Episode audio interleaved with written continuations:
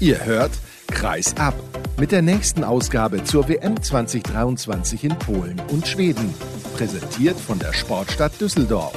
Mit brandheißen Stimmen und Analysen so nah dran wie aktuell eben möglich. Euer Mann am Mikrofon ist Sascha Staat.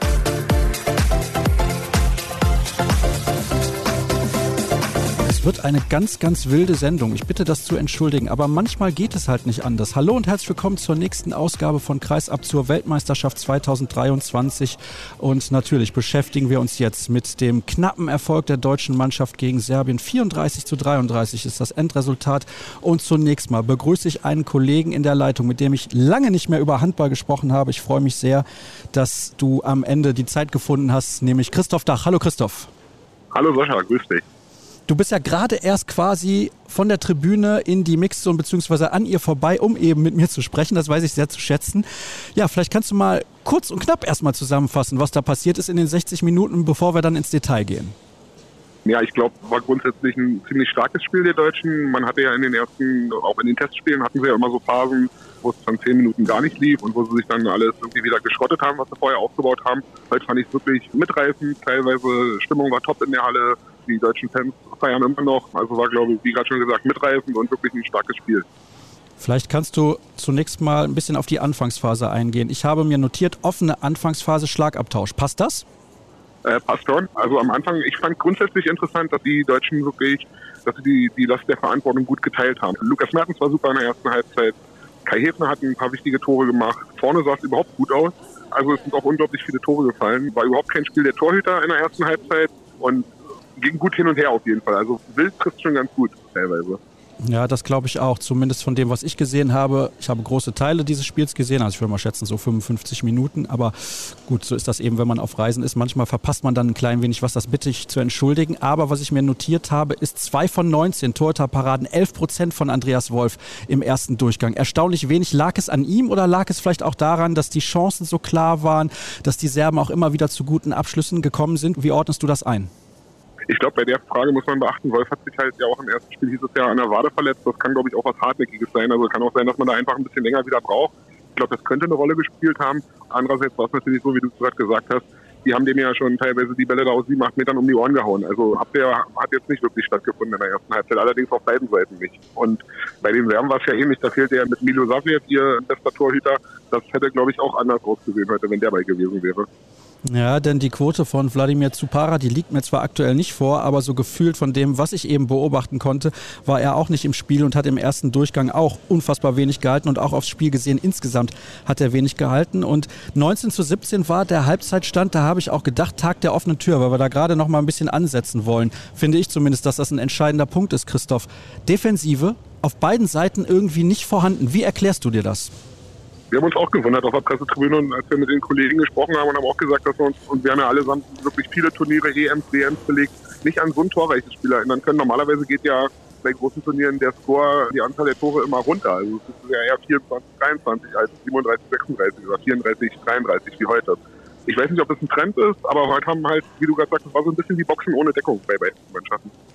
Natürlich dürfen wir nicht vergessen, dass da auch auf beiden Seiten extrem gute Kreisläufer am Start gewesen sind. Masenic und Pechmalbeck bei den Serben und bei Deutschland Johannes Goller und Yannick Kohlbacher, die insbesondere in einer wichtigen Phase im zweiten Durchgang richtig geglänzt haben. Bevor wir aber dazu kommen, möchte ich eine Entscheidung von Alfred Gislason auf jeden Fall mal loben. Er hat sich dann entschieden, gut, bei den Zahlen vielleicht kein Wunder, nach der Pause direkt Joel Bierlehm zu bringen. Und da war ich mir sicher, dass das gut funktionieren könnte. Warum? Weil Bierlehm eben in einer sehr, sehr guten Verfassung ist in dieser Saison in der Bundesliga und ich glaube, er auch gut akzeptieren kann, dass er die Nummer zwei ist. Dann ist es, glaube ich, auch leichter, direkt Leistung zu bringen. Wie bewertest du diese Entscheidung? Ja, im Nachhinein hat Alfred dann natürlich, war mutig, bin ich bei dir, aber war natürlich eine absolut spielentscheidende Entscheidung. Eine Entscheidung, die das Spiel auf jeden Fall im Nachhinein geprägt hat, weil Leolem hat den Deutschen ja in der Schlussphase mit keine Ahnung wie vielen freien Bällen. Er hatte eine einmal eine Phase, da hält er drei ganz freie am Stück. Der hat dir den Arsch gerettet heute auf gut Deutsch. Also ohne den hinten drin wäre es garantiert anders ausgegangen. War großartig und der ist auch vielleicht um nochmal so ein bisschen ein paar Eindrücke aus der Halle wiederzugeben. Der ist auch nochmal gesondert gefeiert worden von den deutschen Fans, hat noch eine, eine kleine Ehrenrunde gedreht und nochmal geklatscht und hat sich da wirklich Lob abgeholt, was er sich absolut verdient hatte. Sehr gut. Ich mag das natürlich. Klare Worte von dir, Christoph. So kennen wir dich und deswegen freue ich mich nochmal ganz besonders, dass du dir die Zeit genommen hast. Und es ist auch schön, so Eindrücke aus der Halle zu bekommen, weil das ist auch so ein Punkt, da bekommt man dann auch mit oder spürt dann auch, finde ich als Journalist, was die Mannschaft ausstrahlt, was einzelne Spieler ausstrahlen. Und zumindest vom Fernseher aus oder besser gesagt vom Tablet hier am Flughafen hatte ich schon das Gefühl und den Eindruck, dass BLM heute eine Menge ausgestrahlt hat. Er ist ja dann auch unfassbar emotional. Ja, der hat doch die anderen angesteckt. Also wenn man sich auch zum Beispiel direkt nach der Schlusssirene angeguckt hat, wie die Bank so reagiert hat, die wussten halt schon, dass das heute ein richtungsweisendes Spiel war mit der Niederlage heute. Wäre es wahrscheinlich ja, zumindest schwer geworden, irgendwie ins Viertelfinale zu kommen. Mit einem Sieg heute ist jetzt ist der Weg auf jeden Fall geebnet. Also der, der hat die anderen schon auch angesteckt, ganz klar. Und was wir jetzt auch festhalten können, ist, zweimal, also in zwei Spielen zweimal sehr gute Torhüterleistungen, zumindest in drei der vier Halbzeiten, weil Bierlehm war dann am Ende bei, jetzt muss ich nochmal nachschauen, 32 Prozent, zwei von drei von außen gehalten, sehr wichtige und acht insgesamt, ein paar Freie waren auch noch dabei und das ist natürlich dann das, was man braucht, um so ein Spiel auch ja am Ende sehr, sehr knapp zu gewinnen. Also wir reden hier nicht von einem 3, 4, 5 Tore Erfolg, sondern wir reden von einem Sieg mit einem Treffer Differenz und auch dafür gibt es natürlich Gründe, weil die Serben auch sehr gut gespielt haben offensiv. Sie haben viel richtig gemacht. Vielleicht kann man sagen, die deutsche Mannschaft hat auch ein bisschen was falsch gemacht defensiv, logischerweise. Aber ich finde, dass die Serben auch gut gespielt haben. Ja, haben sie auf jeden Fall. Bin ich total bei dir. Ich würde dir allerdings in einem Punkt zumindest ein bisschen widersprechen wollen. Und zwar, ich finde, das Ergebnis sieht knapper aus, als es war, weil teilweise waren die Deutschen schon mit fünf, sechs Toren, glaube ich, einmal weg. Und klar, es ist nur ein Tor am Ende, aber es war schon, fand ich, souverän Start-Ziel. Sie sind halt nicht einmal in Rückstand geraten. Die Serben konnten nie auf Unentschieden stellen und das ist natürlich auch emotional ein wichtiger Punkt. Du kennst ja diesen Punkt, wie schnell Spiele auch kippen können, wenn es dann eben mal zehn Minuten schlecht läuft. Und ich fand es, wie gesagt, ich bleib dabei, war schon souverän. Also ein Tor sieht am Ende deutlich knapper aus, als es tatsächlich war, zumindest für mein Empfinden. Ja, ich stimme dir da schon zu. Also klar, es ist dann ein knapper Sieg. Trotzdem hatte ich irgendwie nie so den Eindruck, dass die deutsche Mannschaft diese Partie würde verlieren können. Ich meine, sie waren ja auch die ganze Zeit vorne, also von daher ist das absolut verdient. Ich glaube, darüber müssen wir nicht reden, dass das ein verdienter Sieg ist. Nee, das wirkt doch alles sehr stabil und auch, wie gesagt, selbst in den Phasen, als es dann zumindest so ein bisschen wackelte, ich hatte noch so ein paar Sequenzen in der zweiten Halbzeit in Erinnerung. Da wird dann plötzlich Julian Köster, ich will nicht sagen, er wird wach, weil er natürlich ein guter Verteidiger ist, aber da macht er halt vorn drei Tore in Folge in der Phase, wo man denkt, okay, jetzt könnte es vielleicht kippen. Und da ist halt wirklich, was ich vorhin schon gesagt habe, gut die Verantwortung verteilt und die Leute haben sich dann auch ihre Szenen genommen und waren halt auch meistens erfolgreich und zielführend in ihren Aktionen und das, was herausragend gut funktioniert hat. Auch da habe ich jetzt nicht die finalen Zahlen, aber zwischendurch war es so, dass Yannick Kohlbacher insbesondere dann Mitte des zweiten Durchgangs in Überzahl gemacht hat, was er wollte am Kreis.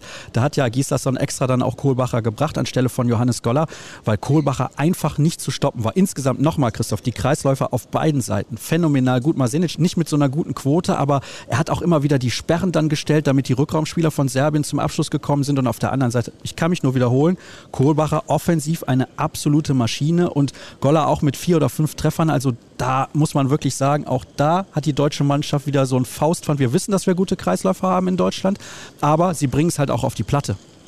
Ja, und das ist ja auch aus Sicht von Johannes Goller, muss man ja auch sagen, ist ja für ihn auch eine gute Gewissheit und eine beruhigende Gewissheit, dass er weiß, der kann ja nicht alle Spiele 60 Minuten durchspielen. Also da muss er, der auch, mal ein bisschen Entlastung. Und wenn er da natürlich weiß, dass vorne jemand kommt, der da fast eins zu eins ist. Und Kohlbacher ist ja auch zu einem wirklich ordentlichen Verteidiger geworden, muss man ja auch sagen mittlerweile. Also der ist ja da deutlich besser als noch vor anderthalb, zwei Jahren, würde ich sagen.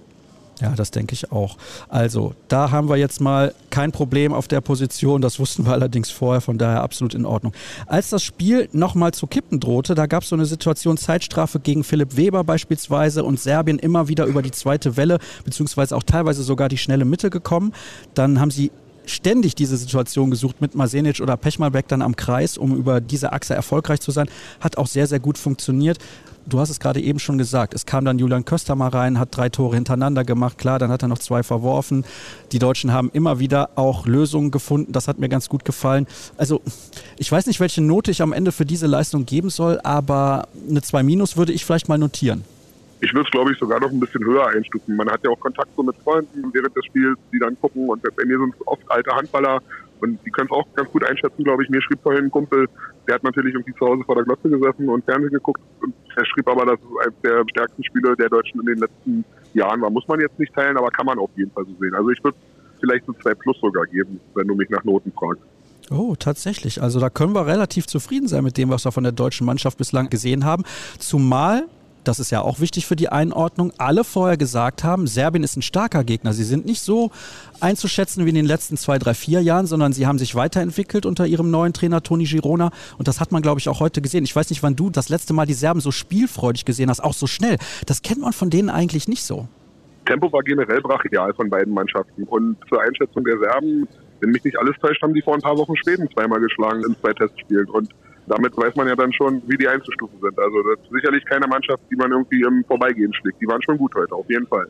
Also was das angeht, auch ordentlich einzuschätzen, beziehungsweise umso höher einzuschätzen, der Erfolg der deutschen Mannschaft. Und einen Spieler möchte ich auch nochmal herausheben, neben den Kreislaufern, der mir sehr, sehr gut gefallen hat, Lukas Mertens. Fantastisch, was der mittlerweile auf die Platte bringt. Er hat sich an dieses Champions League-Niveau gewöhnt beim SC Magdeburg und das sieht man jetzt auch bei diesem Turnier.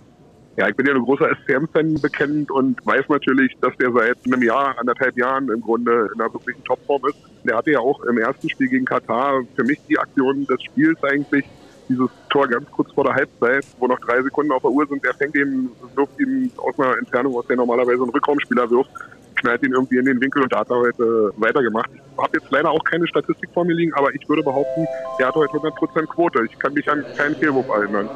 Auch ich kann mich an keinen Fehlwurf erinnern, werde aber gleich zum Boarding gebeten. Also einen kleinen Moment haben wir noch, da müssen wir diese Sendung sozusagen abbrechen an dieser Stelle.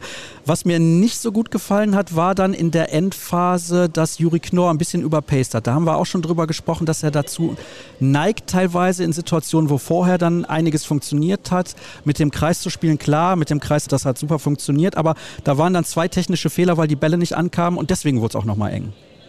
Ja, ich habe in der Vorbereitung auf die WM, ich weiß nicht genau, wo ich es gelesen habe, bei irgendeinem Kollegen, der hat einen tollen Satz geschrieben und der schrieb, dass es Juri Knorr eben schaffen kann, Alfred Gislason in einem Angriff zu verzaubern und im nächsten Angriff total auf die Palme zu bringen. Das sind halt so die, irgendwie die Pole, zwischen denen der sich bewegt. Ich fand ihn heute wieder wirklich gut in den ersten 50 Minuten. Er hatte viele tolle Greifanspiele. Am Ende hat er es vor allem ein bisschen übertrieben mit diesen indirekten Anspielen.